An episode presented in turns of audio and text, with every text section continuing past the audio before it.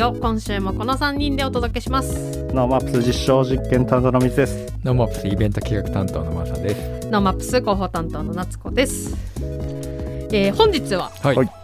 ノーマップスレディオですが、うん。えー公立函館未来大学特集イエーイ。お届けいたします。函館行きて谷地頭温泉行きて。いやー、函館っていいとこなんだよな。あったかいだろうねもうね。未来大学行ったことある？未来大学はないんですよ。外遠くからない。眺めたことあります。遠くからでもちょっと上がんないと見えないからさ、結構行ったんじゃない近くまでは。あいやいやものすごい遠くからこの辺にあるなと思あーあの、うん降りてって、そうそうそうそう。あのあの丘の向こう。そうそうそうう。んうんうん。確かに。なるほど。そうやっぱり、最近の新しい新設大学でもあるから、うん。やっぱりこううん。環境がさもう勉強するぞ、があのなんかラボとラボだね、うん。うん。研究するぞみたいな、うんうん。やっぱあの学生としては多分ちょっと選択としてねやっぱ都会派の人はさ、うん。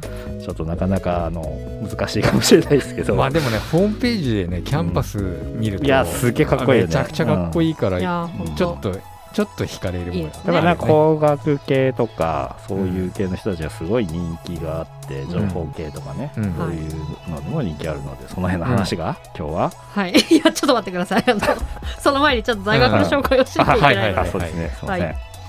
えー、とこの公立函館未来大学なんですけど、うん。うんまあ、2000年に開校してでこのシステム情報科学部という一学部からなっている大学なんですよね。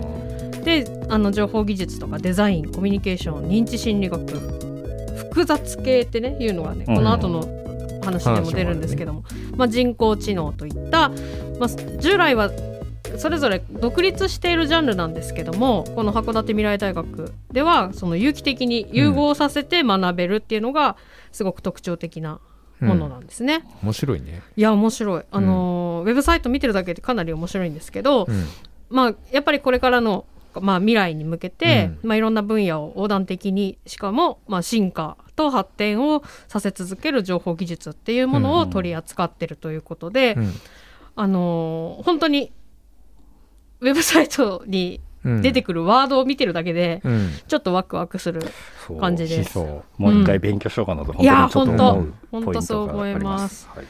であの、まあ、一つのそのシステム情報科学部というところに、え2つの学科があって、うん。情報アーキテクチャ学科と複雑系知能学科っていうのがあるんですけどもうん。あの教員のラインナップを見てもですね教員のラインナップ。教員ラインナップがすごいね。うんまた大変面白くてですね、うん。あのノーマップスでもいろんな形で函館未来大学の先生が、はい。あのセッションに登壇していただいたりなんかもしていて、うん。まあ、現職でいうと和田雅昭先生、うん。この先生はあの水産系の先生で、うん。あのノーマップス釧路根室の方でも、うん。うん。あの出ていただいてたりしています。はい。あとはやっぱりあの市立大の今の学長である中島秀幸先生。はいもあの出ていただいたりだとか、うん。あとはやっぱり私の中の函館未来大学のイメージはやっぱり松原仁先生、AI のね、はい、うん。まあのいつもなんか鉄腕アトムを横に置置いいている、うん。まあはい。あともう作ろうプロジェクトのうん。うん。うんありますからね、はい、そのイメージがあって、うん。まあ、あの単純にシステム系だけじゃなくてその認知心理う学ん。とか、まあ、AI とか、うん。まあ、いろんな先生がいらっしゃるんだなというのが特徴なんだなと思いますね。はいでやっぱりあのウェブサイトに掲げられているビジョン言葉がとても素敵で、うんオープンスペースオープンマインドといううん言葉が、まあ、特徴的だなというふうに思いますね。でこの今回の企画はですね、はいあの公立函館未来大学同窓会と一緒に、うん。あのノーマップスレディをやっていこうということで、あの2004年に発足した公立函館未来大学のうん。OBOG そして教職員で在校生で構成された組織として今、うん。4000人がお会員なんですって。すごいですよね。その勉強した未そういうのを勉強した。そうそうそう。ね。そうそう、大きな団体があって、まあ、同窓会卒業生とその企業とか他団体の連携窓口にもなっているとうん。いうことで、今回ですねこのオンエアを今同窓生の皆さんが聞いていただきながらうん。オンライン同窓会を開催されているという これは楽しいね。はい。新しい使い方だね。うん。そうノマプスレディオの新しい使い方としてうん。皆さんいかがでしょうか？はい。で今日はですね同窓会メンバーのお二人をゲストにお話を聞いていきます、であのー未来大の卒業生もそうでない方もはい。ぜひあのお付き合いいただきたいなと思っております。ノーマップスレディオワクワクする未来を作る番組です。ツイッターでハッシュタグノーマップスレディオでツイートしていますのでラジオと合わせてぜひご参加ください。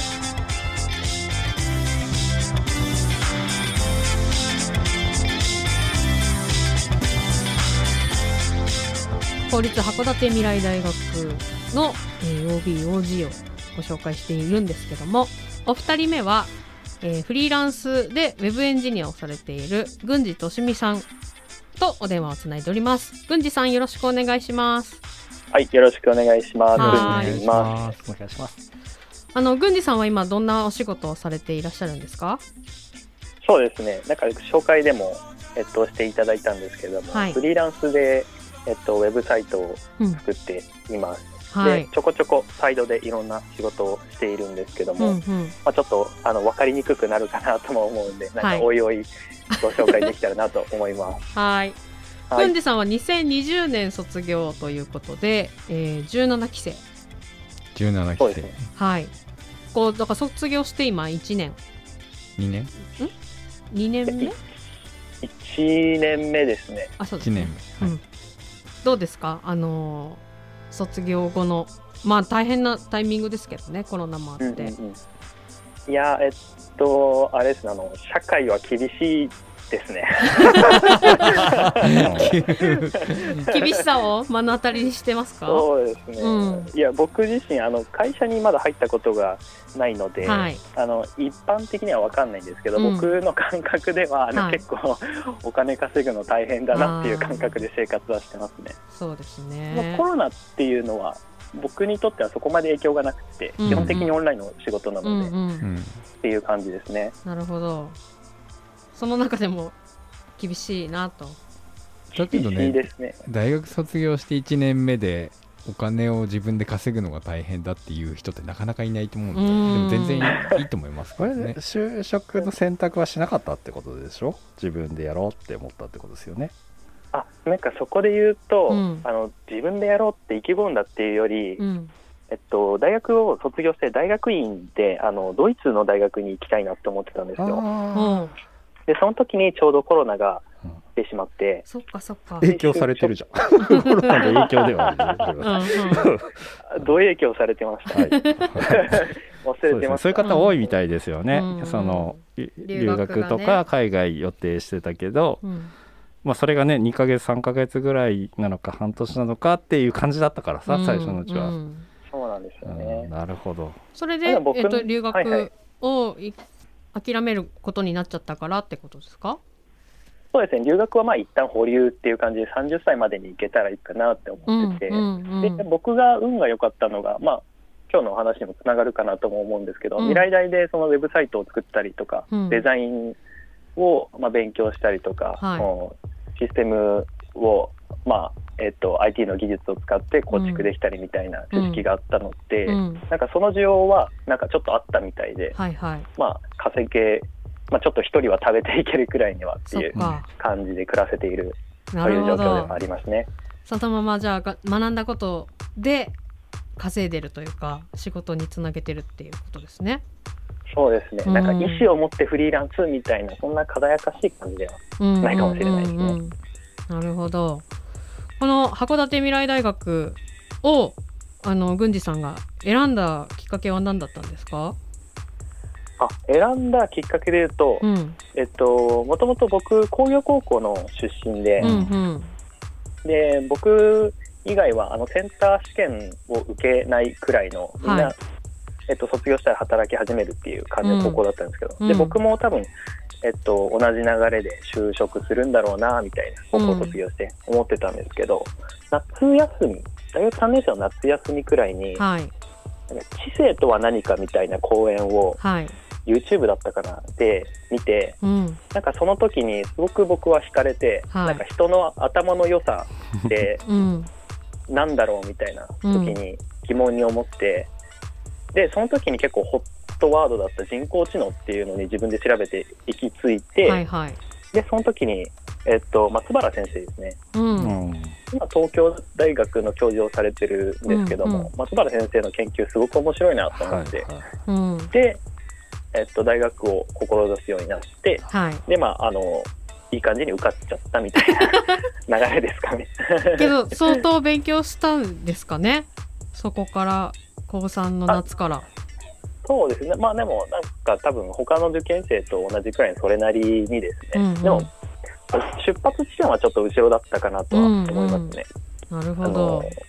なんか、も模試って受けるんですよね、高校の時。はい。まあ僕はその大学の、あ違う、高校3年生の9月とかに初めて受けたような気がするんですけど、うんうん。センター試験、1割くらいだった記憶がありますね。うん。合格率が？あ、いや、あの、得点率が。ああなるほどいやめちゃくちゃ頑張ったってことですよね、うんやっぱり。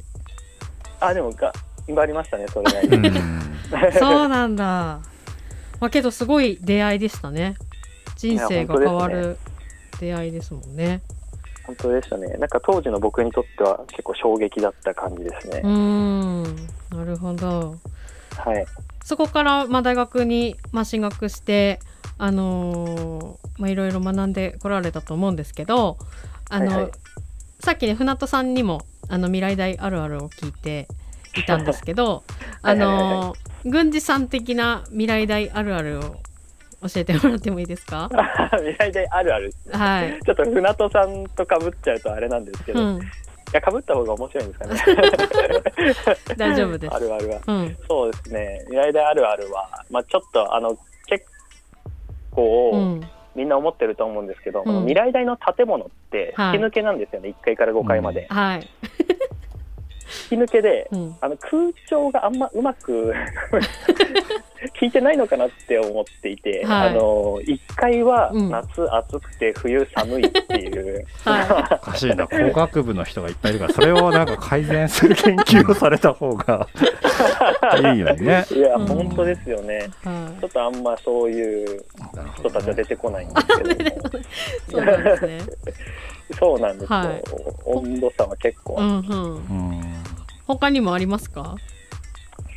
そうですね、未来大あるあるで言うと、はい。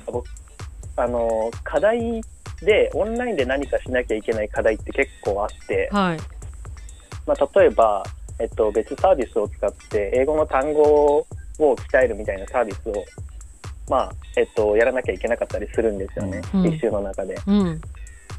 何年かに1人、なんか多分3、4年くらいに1人、その システムをハックするっていうやつが出てくるんですよ。ささすがねうんエンジニアスキルがあるかいや、エンジニアですよね、うん本当に。そういう魂はすごいなって思うんですけど。で、それ、そういうシステムを作って、はいで、事務局の方とか、大学の方とかも、その、また改善してのいたちごっこみたいな こ。とをやるっていうのは結結構聞きますね。すごいね。そういうのはね確か面に白いですよね。うん。なんかあね、その学んでるからこそのまあいたずらというかそうですねやれることですもんね。いたずら心は面白いなって思いますよね。うんうん。ハッカー心がさ あのアップルを生んでるわけだしさそうですね。うん俺らのね時もあの図書館のインターネットシステムをハックしてうん。自由にインターネットできるようにしていたなーっていう あそうなんですはい、まだあの常時回線できる場所がなかったんでほぼ大学の中しかなかったのほど。でやってましたへえ。もう時効だと思うしそう はいなるほど。あの郡司さんもそのプロジェクト学習っていうのは取り組まれたんですよね。はいはいはい。はい。郡司さんがそのまあ1年間通してやったプロジェクト学習はどんなテーマでやってたんですか？そうですね。えっと、僕は留学に行ってからプロジェクト学習に入ったので、うんうん一つ下の世代と一緒に開発することになったんですけど、ああそっかなるほど。そうです、そうです。その時のテーマは、えっと、創造性を可視化するっていうテーマでやってまして、うんまあ、何言ってんだみたいな 感じだとは思うんですけど、まあ人の創造性ってあるじゃないですか。うん 何か作り出すみたいな創造性、うんうんうんそういう創造性を発揮してる時のノウハウを取得して、はいそれをビジュアルに落とし込むっていうのをうん研究としてはやってましたね。すごいことをやってますね。うんいや、でも、なんかやることは地味で、うん。あちょっと内容を説明すると、そのうんマインクラフトってご存知ですか、はいはい。マイクラフトっていうゲームがあって、まあ、自由にブロック組んで家とか建物を作れるっていうゲームなんですけど、うん。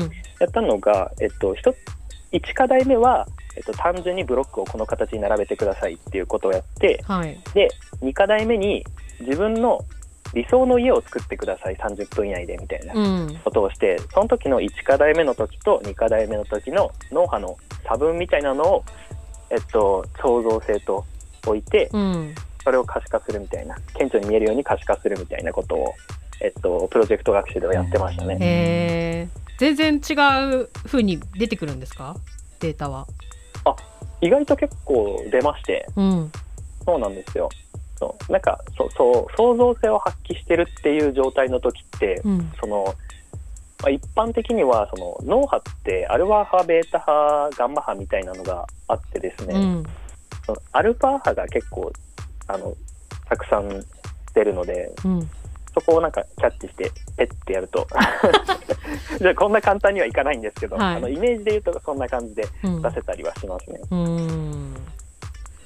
ペッてやるとっていう。ちょっそうかとだいぶはしょりました。あ、そうだね。あ、そうだ。あの、そしてさっきも言ってましたけど、実は留学をされてたと。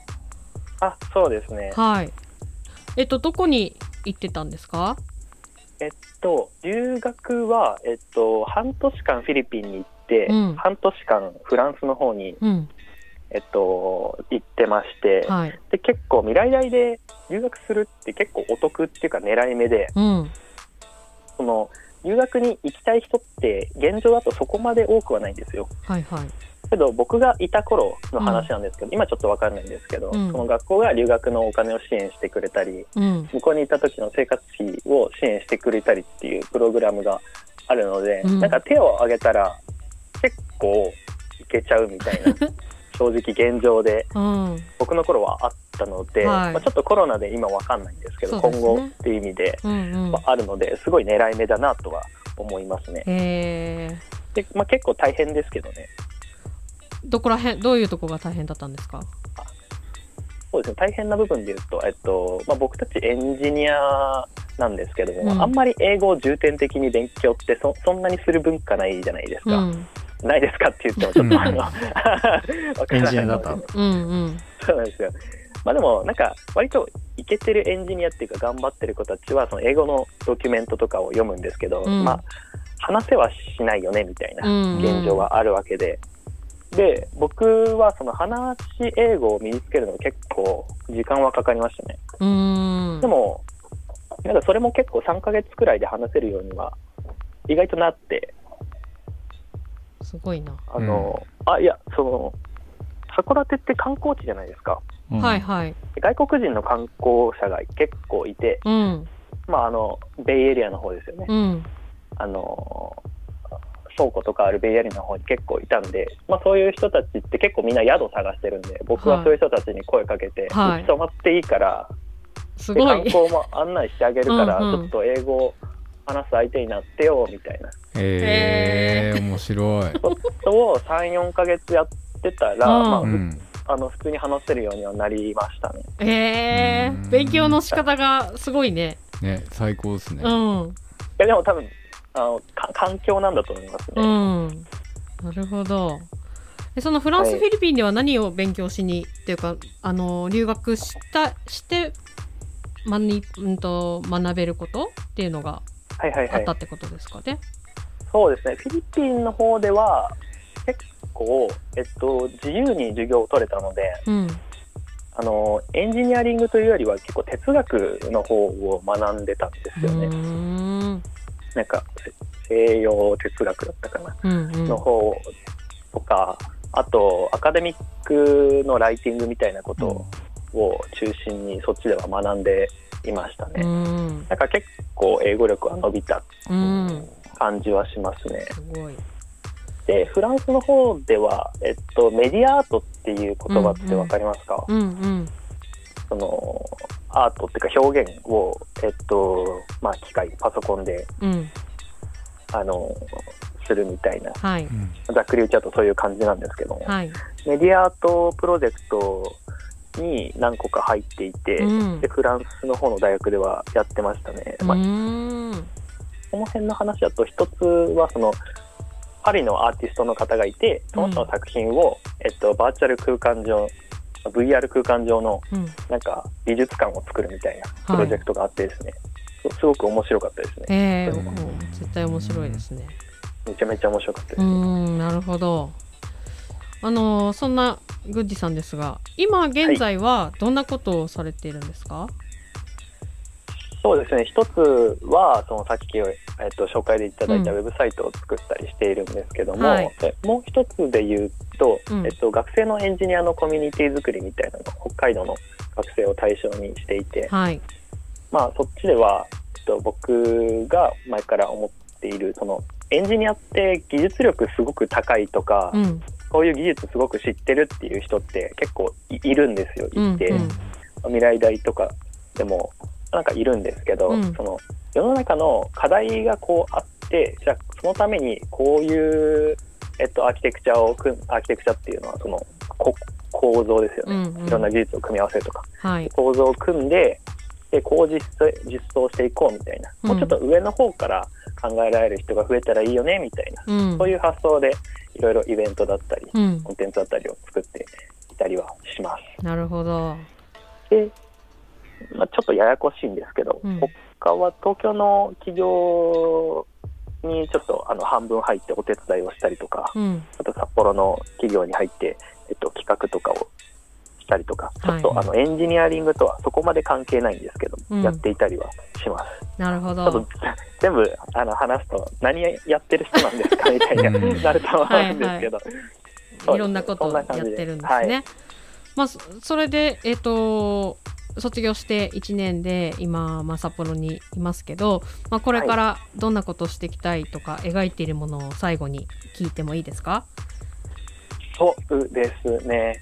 描いているもので言うと、うーんと、まあ、今まではそのウェブサイトを作ったり、うんえっと、社えっと、会社さんのシステムを構築したり、人事システムだったりうん。を構築したりみたいなことをやってたんですけど、結構今になって、その、デザイン、ビジュアルのデザインですね。うん。とか、クリエイティブとか表現みたいなことに、すごく興味が湧いてきて、うん。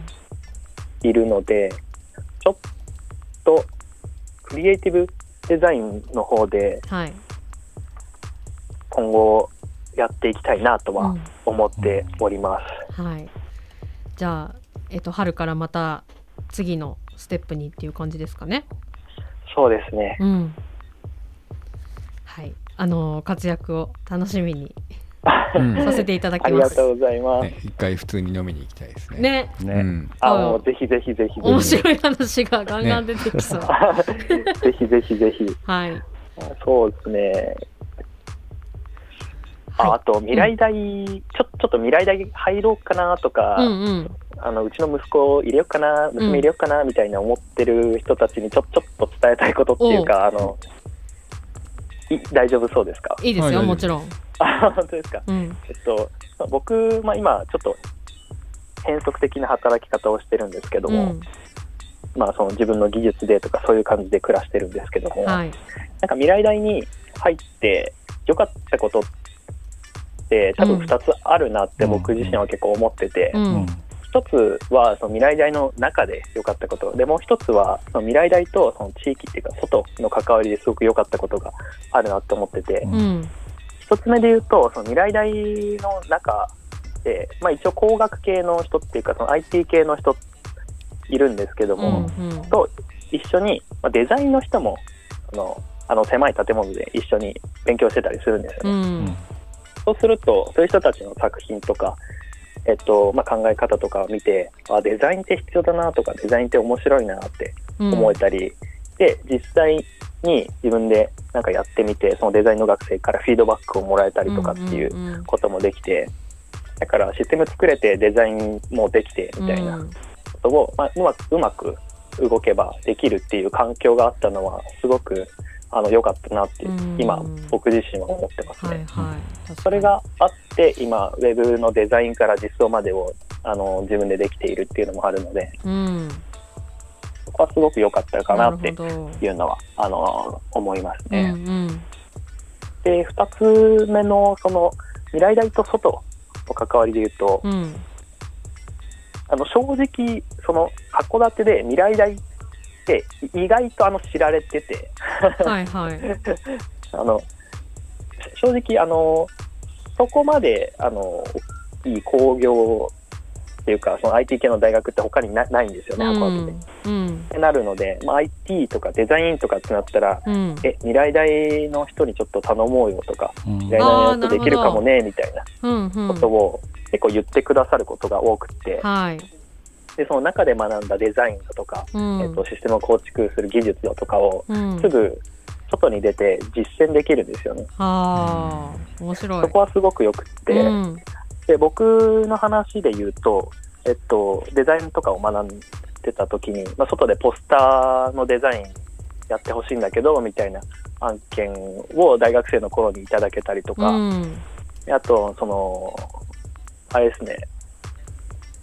えっとまあバイトのところで働いてるそのバイトの子たちとかうん。がいて、でその子たちの中に予定の管理みたいなはいシステムはいを作ってほしいんですよねみたいなお話があったりとか、まあ、その、まあ、いろいろあるんですけど、うん。ちょっと外に出る、ちょっと勇気出して外に出たり、うん。外に出てる人とつながれたりすると、うんもうすぐ函館のコミュニティってそこまで大きいコミュニティじゃないんで、うん。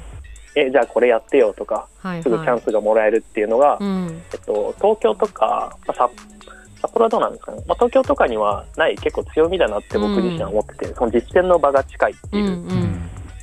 のはあるので、あのすごく学びの場所としてすごくおすすめではあります、うん。僕自身は。結果的にですけど。じゃあそういうあのーそういうことに興味ありそうな子供がいるはい親御さんはぜひ未来大学にとそうですね郡司さん。はお勧めしたいということですね。そうですね。もう興味をも持たせてくださいっていうくらいまで、うん 言いたいくらいですね。えー、はい。すそうかすごいいいですね。なるほど。ごくいい環境でうんうん、ありがとうございます。はい。じゃあ今度は郡司さんと飲む機会 ぜひぜひを、はい、作らせてくださいと。あのどうぞよろしくお願いします。はい、ありがとうございます。はい。えー函館未来大学17期生の郡司利美さんとお電話つなぎました。郡司さんありがとうございました。ありがとうございました。そありがとうございます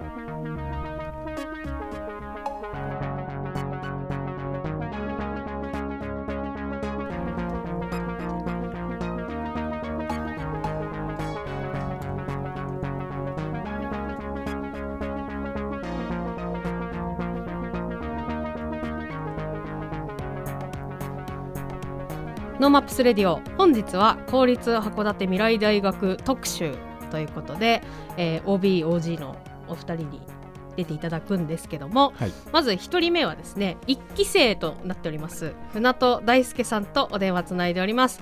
船戸さんよろしくお願いします。あよろしくお願いいたします。よろしくお願いします。はい。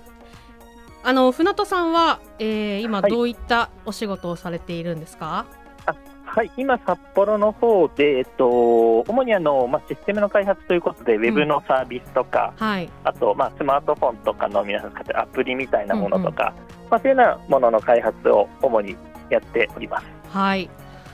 あのー第一期生ってうん。なんか憧れる。あまあ確かに慣れないからね。ね。しかもさ、うん。新品のね。新しい、しかもおしゃれなはい学校に行ったっていう感じですもんね。うんうん。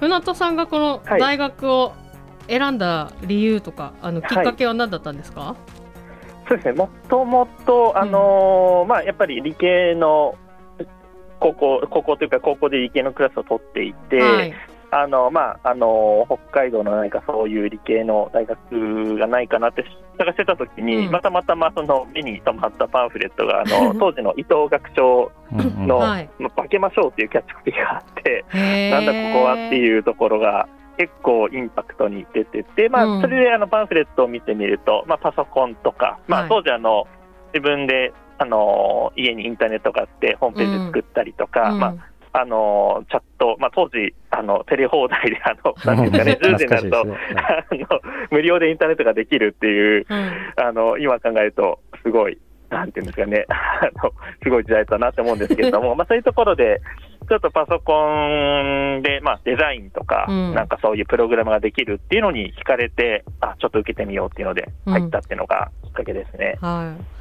まあ一期生だからきっと入学当時ははい大きな校舎に対して人数は少なかったんですよねきっと。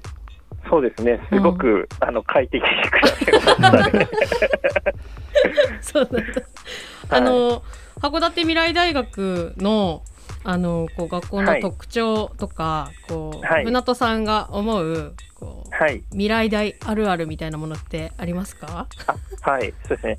まずなんかすごく、あのーまここで聞いていただいる方、もし校舎とかを見たことがある方がいらっしゃるんですけども、あの基本的にその授業を受ける部屋とかがガラス張りではい。何やってるかが見えたりですとか、はい。あとあのーまあ、授業終わった後かの後のなんか宿題とか課題をやるスペースがオープンスペースになってるんですよね。はい。あの1階から5階までずっと吹き抜けになっていて、うんうんうんまあ、誰がどこで何やってるかとかはい分かったりとか、あとまあ先生の、あのー部屋もガラス張りになっているので、はい。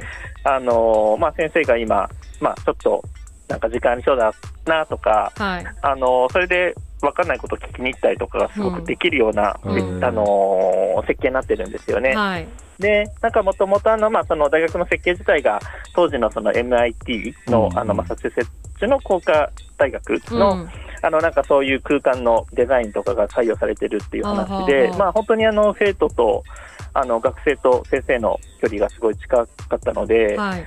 あの、なんというか、いろんな交流がやっぱり生まれるっていうのはすごく良かったなというのは思ってます。はい。あのぜひウェブサイト見ていただけるとわかると思うんあですけど、そうですね、本当に巨大なガラス張りの建物ですもんね。え映画とかでちゃんと使えられそうなね、うんうんうんあのトム・クルーズいてもいい感じのラボって感じにはなっていて、確かに。はいなんか学校生活としてはめっちゃ恵まれてると思いますよ、うんいやー、恵まれてましたね。はい。そうなんだ。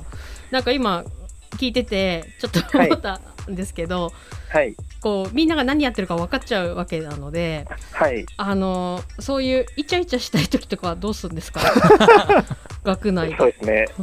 なんというか、あの、今ちょっと比率がわかんないんですけど、はい。基本的に、あの、男子が8割、7割だったんです なので、多分そういう人たちは多分どっか、こそっと大学の外でしてたのかなって思いますね。函館の街中に繰り出して、そうですね。はい。なるほど。じゃああんまりイチャイチャするとかないってことですね。そうですね。はい。なくてもええやん。あ いや大事でしょ学校生活。ね あのこの未来大学のはい特徴、特色としてそのいプロジェクト学習っていうのがあるって聞いたんですけど、はい。このプロジェクト学習学習っていうのはどういうものなんですか？あのーまあ、あの学年で3年目ですね、3年目に、はいうん。あのーまあ、先生が1人とか2人とか、ないしは3人とかうん。が、あのー担当になって、学生も本当に、まあ、私たちの時はなんか、5、6人のチームから10人近いチームとかで、まあ、うん。うん1グループ組んで1年間通して、あのーまあ、その各プロジェクトごとのテーマに基づいて1年間活動して、最後、成果発表するっていうような、はい。あのカリキュラムになっています。うんうんうんはい、なるほど。はい、このこれはなんか学生はっていうかみんなはい。必ずやられあるというそうですね。こと必ず必須の科目ですね。うん。はい、でこの時船戸さんはどんなこと、はい。何をしたんですか？私はですね、結構あのーなんていうか、風をテーマにした、はい。あの、ウィンドウですね、風をテーマにした、あのープロジェクトで、まあ、プロジェクトのテーマも、その風っていうのがすごく漠然としていて、そこから何ができるかっていうところを、うん。からのスタートだったので、まあ、あの私たちのそのチームとしては、なんかデザインワークとして、うん。あのまあ、その風をテーマにして、じゃあ環境問題に対して、うん。あのまあ、どういうことがあの行われているのか、うん。まあ、その当時あの、えっと京都の京都議定書ですかね、がちょうど、あのなんていうか宣言が出てきた時だったので、うん。あのまあ、そういう活動を追ってみたりですとか、うん。あとはじゃあその、まあ、風を使って、まあ、いわゆる風力発電とかの、あの簡単にその学べるワークショップみたいなものを、はい。あのまあ、函館の近くのあの厚沢部町ってところの廃校をお借りして、はい。なんかそこであの1泊2日とかでその子供向けのワークショップをうん。作るみたいな、うん。作るためのワークショップをやったりですとうか、んうん。なんかそういうことをあの1年通してやってました。すごいですね。あの船戸さんと同じ代の時ははい。他になんかどんなことやってる人たちがいたんですか？そうですね、本当にもうあの大学自体が短科大学なので、うん。本当にあの、まあ、そのシステム系のものと、あとは複雑系のあの学科があるので、あの複雑系の方はそれこそまさに、なんていうか、カオスとか、あとなんか、そうですね、カオス理論をどうのこうのしてみたいな、ちょっとわかんないけどなんかすごくあの成果発表の時に、うん。なんていうんですかね、あの、遠目で見たら、ブロッコリーなのかカリフラワーなのかなんかよくわかんない模様が描かれてる、はいなんかでも数式とそれの図が並んでいて、あ、なんかすごいことやってんだな、みたいなのとか、まあそういうのはすごい印象に残ってます。大学っぽい、大学っぽいっすそうですね、はい。そうかなるほど。はい。このあの大学で学んだ期間っていうのは、はいこうはい。一番こう今につながってる？自分につながってるなって思うことってありますか？あそうですね、私自身、もうそれこそあの、まあ、大学院まであの函館7年いたんですけれどあも、そうなんだ。あのそうなんですよ。で情報デザインとかあの、まあ、メディアデザイン領域というところで、はい。その主にシステムの、まあ、デザインとかをうん。学んでいたので、うん。本当にやってる仕事があの、うんうん。仕組みの設計ですとかそのサービスをどうデザインするかですとか、あのどういうふうになんていうか使う側の気持ちで画面をデザインしたら、あのその業務がお客様の業務がうまくいくかとかっていうのは、あのなんていうかずっと延長線上で。なんか変わらずやっているなっていう気はしていますね。なるほど。はい。結構じゃあ実際の実務に使えるというかはい直結するような勉強もすごくするってことですね。そうですね。うんなんというか、本当に技術とかスキルというよりか、やっぱりその考え方とうか、ん。あの、どういうふうに、その、なんていうか、物事をデザインというか、うんなんていうか、アウトプットとしてのデザインではなくて、問題解決、はい。まあ、そのためにどうやって問題を見つあの見つけるかみたいなところは、やっぱ大学にいた時にすごく、その、学べたなというのは気がしています。は。ないるほど。そんな船戸さんがえっ、と卒業から今20年？そうですね。あ違うか。が大学院からあそうです大数えるともうちょっと大学院からっていうと、15年とかになるんですか、15、6年とかですかね。はい。じゃあその大学卒業後船戸さんは今どんなことに取り組んでいらっしゃるんですか？そうですね。はい。まあ、普段先ほどちょっとお話したように、あの、システムの開発とかを、あの、そういう会社をしてるんですけども、うんあの、まあ、それ以外にも、その、今3年に1回札幌で行われている、あの、まあ、ノーマップさんとも結構いろんなコラボレーションしたりしている、その、札幌国際芸術祭っていうところで、はい。あのまあ、その SIAF ラボっていう、まああの活動でいろんなそのプロジェクトをしたりですとか、あのまあ、3年に1回その作家さんの展示の制作のサポートを、うんうんでまあ、一緒に制作、まあ、電子工作みたいなことをしたりですとか、はあの展示の運営を運営設営をしたりですとか、まあ、そういうのをしたりですとか、あとはあのもう一個その別のプロジェクトといいますか、あの活動としてあのスマートルアーという、うん。あのなんていうんですかね、釣りに使うルアーにはいセ。ンサーを入れてしまって、はい。あのまあ、水中でどういうふうにセンサルアーが動いているかっていうのを、まあ、あの見える化して可視化して、うん。そのじゃあこういう動き方だと釣れるんじゃないかとかっていうのを、うん。まあ、あの釣り人に教えるような、はい。そういうなんかデバイスを作ったりしています。あの船戸さんとはそはい。の札幌国際芸術祭うのん関わりで、あのーはまあ、一緒にお仕事もさせてもらってるんですけどはい。その仕事してるか釣りしてるかですもんね船戸さん。そうですね。あのそうですね。あの、多分、いろいろよく、あのご一緒して仕る時に、事は普通なんだねか仕事の話以外全部釣りの話してんだ、うんこいつらっていうのを、転職ですね。テンションはい。まあ、岡村さんもスマトラのね代表のはい岡村さんも転職だから、うんはい。もうでしかも今研究真っ盛りだから、はいすごくこうマッチした熱い議論がね、うん。あの会議室じゃなくて川で行われてると思う。そうですね。はいはい。まあその釣りとテクノロジーの掛け合わせってことですよね。ね。今、はい。あの開発にえっ、と向けてというか、どんなことを特にされてるんですか？スマートルアー基本的にはですね、まあ、やっぱりそのハードウェアなので、うん。あのーまあ、自分が今やってる、その、なんていうか、普段の仕事でソフトウェアの領域なんですけども、はい。その領域って結構いろいろと、その、なんていうか、使われるシーンを訴訟して、うん。いろんな設計をしたりですとか、うん。まあ、そのセンサーから取ったデータを、じゃあソフトウェア側、アプリ側でどういうふうに見せるかっていうところで、まあ、私の場合はそのソフトウェア領域が主になってるんですけども、うん。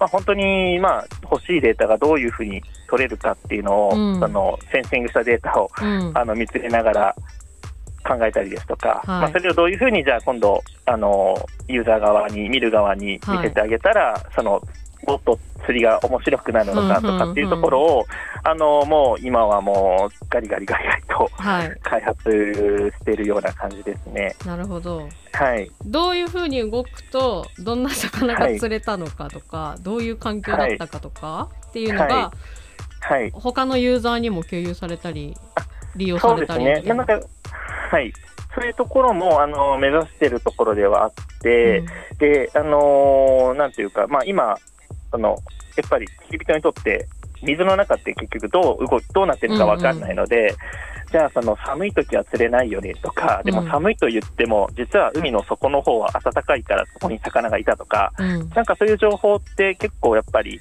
あのー水面の上からじゃ見えないので、はい。なんかそういうのは本当に一緒にいてる釣り仲間同士共有できたりですとか、うん。そのこの時期、こういう、まあ、水中環境なってるよねとかっていうのが分かってくると、うん。またちょっと新しい釣りの体験ができるのかなとは思ってます。とにかく釣りたいってことですね。そうです。それを理由に海に行きたいっていう、川に行きたいっていうのが、仕事だからね、はいあります。仕事だから、あ、仕事だからね。そうそう。そうああ、そうです。それは最高ですね。はい。釣れなくてもさ釣れなかったデータが取れるわけだ。そうなるほど。です。素晴らしい。すごく大事なデータなので。でもさ毎回釣れたらつ絶対つまんなくない？逆に？まあなんかその話を岡村さんとしたことあるから、今度岡村さんゲストでしょ、うんまあ、はいノーマップスとね深い関係があるというかそのおかげで起業すしていったストーリーも聞きたいので、それはそれのセカンドストーリーということで、はい、はい。聞いていきたいですね。そして、えーこの函館未来大学卒業して、まあ、15年ぐらいですけど、まあ、これからさらにどんなことをしていきたいのか、はい。描いている未来について一言いただいてもいいですか、はい、そうですね、あのーなんていうか、まあ、ずっと戸建てとあの生まれも北海道なので、はい。うんそのまあ、ずっと北海道で暮らしてうん。仕事をしてるんですけれども、あのまあ、仕事で出張でいろいろ行ったりはするんですけども、やっぱりその、はまあ、函館含むあの北海道のやっぱ環境がすごく自分には合ってるので、うん。なんかここでじゃあどういうことができるのかとうか、ん。あのまああのー良くも悪くもやっぱりそのコロナ禍の状況の中で、本当にその、なんていうか、距離っていうんですかね、その人と人との距離っていうのが、うん。あのーまあ、リモートワーク含めて、オンライン含めて、うん。なんていうか、あまり垣根がなくなってきたので、はい。まあ、その中で、じゃあ、この北海道とか、あのーまあ、札幌、函館、ないしは自分の生まれの十勝とかっていうところで、なんていうか、このまさに自分がやってるのが、そのデジタルとか、うん。そういうテクノロジーみたいなところの分野にいるので、うん。なんかその掛け合わせで 面白いことができれば、はい。あのいいなと思いながら、ずっと暮らしてるっていう感じですかね。はい。はい。はい。まあ、その大学からの、ね、延長で今のはい。自分ができてるっていうことはいなんだろうなって話を聞いてて思いました、えー函館未来大学の OB でまずお一人目は第1期生の株式会社アートフル代表の船戸大輔さんでした。ありがとうございました。あありがとうございました。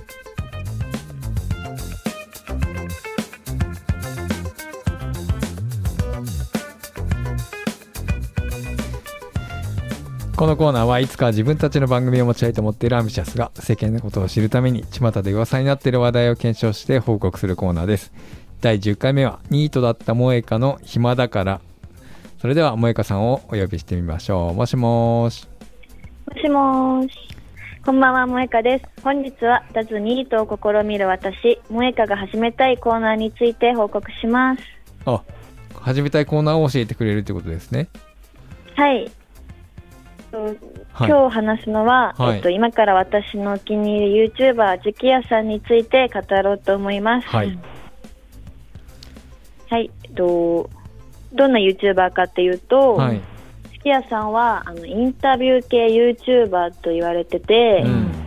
代表的な動画といえばそのなんか渋谷とかで街中あ街頭インタビュうん。ーとかなんですけど、うん。私がハマったところは、うんその YouTube を始める前に Twitter でバズってて、うん有名になってそこからずっと好きって感じなんですよね。うんえー、何でバズってたの、なんか1分ぐらいの動画うで、ん。なんか恋愛映画についてなんかうん。ズバッと言ってみたみたいな。え 感じの動画とかがすごいバズってそこから YouTube うん。始めてみたいな、そうなんだ、はい。ジュキヤさんの何が魅力的なんでしょうかね。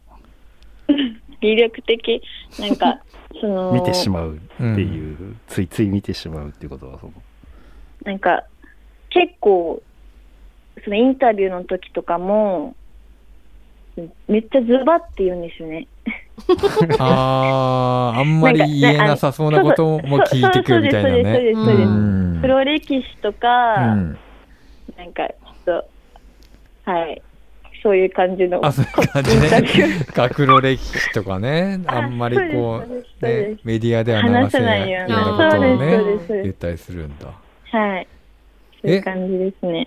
でジュキヤさんになりたいってこと？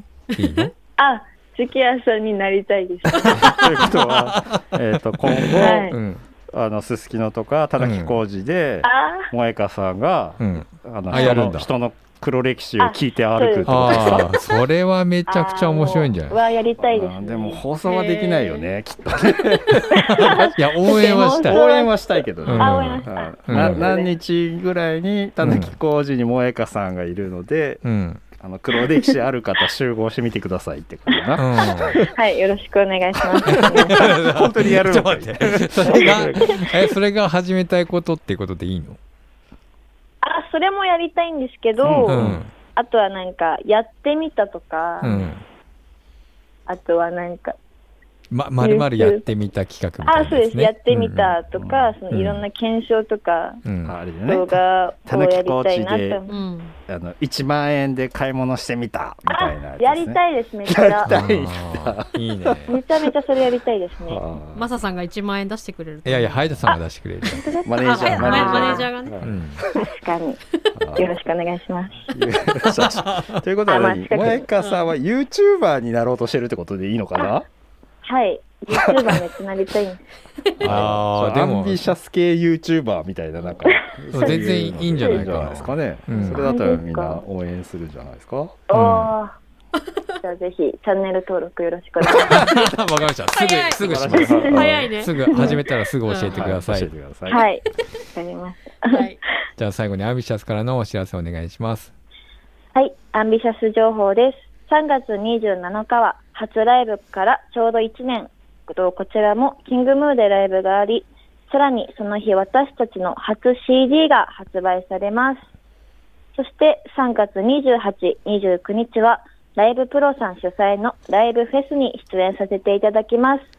詳細はアンビシャスのホームページ、SNS に上がりますので、ぜひチェックしてください。うんそれでは曲紹介をお願いします、それでは聞いてください。ランニン。ランランビ、アンビシャスの萌香さんでした。ありがとうございました。ありがとうございました。ありがとうございました。ありがとうございました。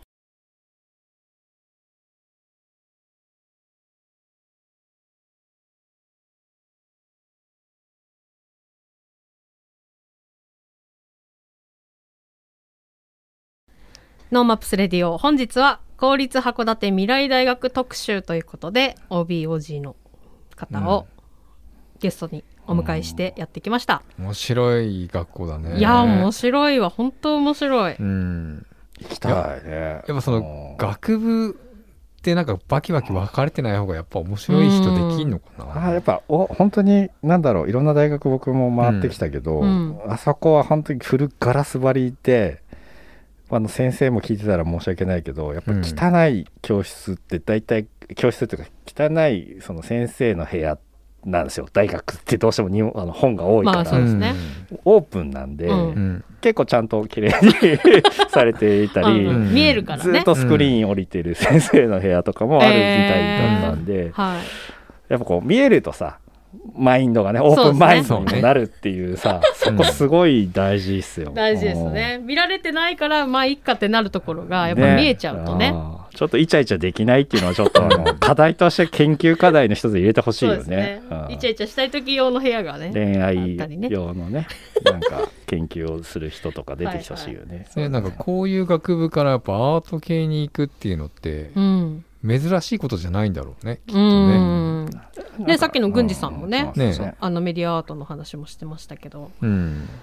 そうですね。あるよな。だからいやそのまマサさんが言うように、うん。その多分野横断というか、やれることがいろんなことをやれる人が一緒の部屋にいるっていうのはやっぱりやっぱり。今今っぽいというか。今っぽいよね、バンド組みやすいってやつだよね。そうそうそうそう。う簡ん確かにね。思いますね。なんか郡司さんもなんかすごく最近の若者っぽいっていうか,、うん。か考え方も卒業したらあのまず自分で仕事してみて、うんうん。である程度食えるか食えないかぐらいだけど、うんなんかそれなりにやれてるって感じじゃないですか。そうですね。うん。でまたうん。30までにね、もう一回留学したいっていう、あのビジョンもねすごくいいよなと、うんあのこの公立函館未来大学の YouTube もかなり充実していまして、あの模擬授業がですね、うん。たくさんあるんですけど、模擬授業がまたなんだろうな面白いこうワード出してくるんですよ。えなんかー、某あの何？ゼミみたいななんだ 感じですかね。某あゼミが林先生みたいにさなんかちょっと面白い先生をピックアップするじゃないですか。はいはいあはーゼミ系のものって、い。うんうん。ああいう感じのものがあるのかな？そう。なんかその人を触発する可視化システムのうん。創造と創造、なんか人工知能に物語を作らせる方法とか、うん、見えぬものまで見えちゃいますとかね。なだからねあのデザイン的にもねちゃんとしてるの、ね、キそう。ャッチが上手なんだね。だからねやるなーと やるなーと勉強させていただきますみたいな感じです。なるほど。はい、あのー実はですねノーマップス、まあ、ノーマップスレディオも、ノーマップスもあのこの公立函館未来大学の同窓会と、うん。なんかもうちょっといろいろやりたいねって話もしていまして、はい、あのーまだねこれからなんですけど春にはうん、ちょっと行こうぜと。あ行こうぜ？ツアー的にあーいいね。函館未来大学に行くツアーをうん。企画しようかっていう話もあったりしますので、はい。あのーね、オンラインで発信するなり、うん。なんか一緒に行きたい人は一緒に行くなり、うん。ちょっと、あのーまたおいおい情報も出していきたいと思いますので楽しみにしていただきたいなと思います、そして来週の放送なんですけども、うん。なんと、うんラウスバブのお二人がノーマップスレディオを担当しちゃいますということで、担当ですからね。どうなるかは来週聞いてください。はい、あのー初めてラジオを二人でやると。やると。いうことでしたまあとラウスマサバブマサお父さん。まあうん。あの困ったらマサお父さんが出てくるかな。出てくるかもしれない、うん。うん、ということで、素晴らしいあのライブもこの間ちょっとあのはい、うん、キングムーでやっていたねものもあったしその感想とかも聞けるかもしれないですし、はい。今後の活動とかもね、うんうん。聞けるかもしれないしもしかしたらあの番組ツイッターに送っていただければ今なら質問間に合うかもしれません、ね、ああなるほど、うん。はい。そっか。間に合かな？いういですね、うん。ラオスバブの二人に聞きたいことなんかも書いてくれたら答えれるかもしれませんね。はい、はい、本日もお付き合いありがとうございました。ノーマップスレディオのアーカイブはポッドキャスト Spotify などストリーミングサービスでお聞きいただけますノーマップスレディオで検索してください。番組の感想は FM ノースウェブ番組メールフォームまでまたツイッターハッシュタグノーマップスレディオでツイートしてください。Facebook、Twitter のフォローもお待ちしております。今週もノーマップス実証実験担当のミツとノマップスイベント企画担当のマサとノーマップス広報担当の夏子でお送りしました。また来週。また来週